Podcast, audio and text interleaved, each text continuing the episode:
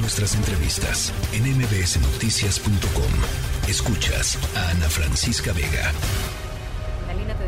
su abogado Christopher Estupiñán, abogado de la familia de Yaretsi y de otras víctimas del choque de la línea 3 del metro. Eh, acusaron ayer, Christopher, me da como siempre mucho gusto platicar contigo, acusaron ayer de una serie de, em, pues diría, inconsistencias y eh, malos procedimientos por parte de la autoridad, tanto del gobierno de la Ciudad de México como de la propia Fiscalía, Christopher. ¿Qué tal, Ana Francisca? Igualmente, el gusto es mío, como siempre, buenas tardes. En efecto, estamos acusando que ha habido una serie de violaciones de nuestros derechos humanos como, como afectados directos, como víctimas.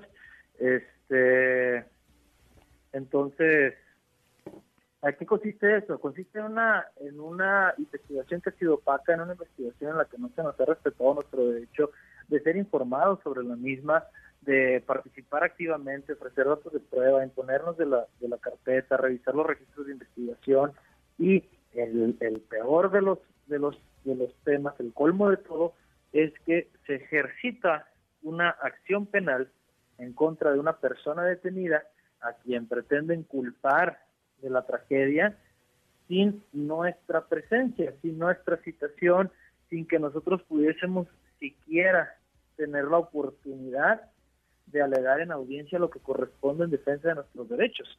Entonces tenemos esa acusación que está realizando una investigación a nuestras espaldas al modo que ellos están queriendo realizarla y esperan que la aceptemos con los brazos abiertos. Estás hablando, eh, Christopher, de la detención del chofer de, del, del, coche, del carro. Sí, estoy hablando de la detención que se realizó el día viernes porque la, la audiencia del día viernes deriva de una detención que ejerció la Fiscalía sobre el chofer. Fue una audiencia con detenidos, se le llama. Entonces, la fiscalía incluso obtuvo una orden de aprehensión en contra del chofer, que está incluso lesionado, fue, parte de las víctimas también. La fiscalía obtiene una orden de aprehensión, la ejecuta y es por eso que llevan con detenido al, al, al chofer ante la autoridad judicial, en la audiencia inicial situación que ellos tenían previamente conocimiento y obviamente solicitaron la orden de aprehensión, o sea, hubo una serie de actos pendientes a lograr esa audiencia inicial en la que tampoco se nos fue informado, ni siquiera sabemos, ni siquiera conocemos el nombre del fiscal que está a la investigación. Ahora, ¿por qué tendrían ustedes que estar eh, en, la, en, la, audiencia inicial de esta persona eh, indiciada, Christopher, como representantes de, de la familia de Yaretsi? De conformidad con el con la fracción C del artículo 20 de la Constitución, nosotros tenemos como víctimas el derecho de eh, solicitar la reparación del daño, como ya dije, de que se nos informe, etcétera, y dentro y, y somos reconocidos como una de las partes del proceso penal. Como víctima, además de que se le está imputando el fallecimiento, en este caso, de la hija de las personas que represento, pues es necesario nuestra presencia para efectos de discutir medidas cautelares, solicitar garantías de reparación del daño, etcétera, es el ejercicio de nuestros derechos.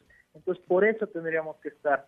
Si bien es cierto, es optativo, optativa nuestra presencia, lo que no es optativo es la citación a la audiencia.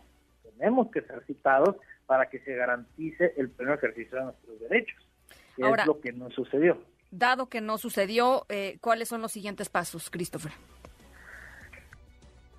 Nulidad de la audiencia. Eh, eh, presentamos una solicitud este, de, nulidad por faltas en el procedimiento y por violación de derechos humanos, lo que tendría como consecuencia una reposición del proceso.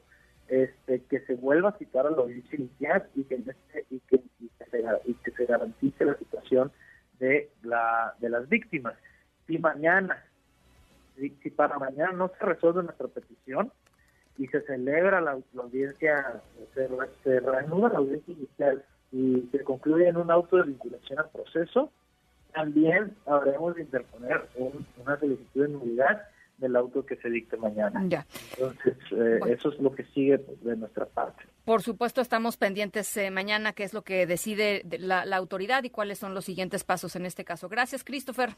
Gracias a ti, Ana Francisca. Como siempre, eh, un gusto tus órdenes. Igualmente. La tercera de MBS Noticias.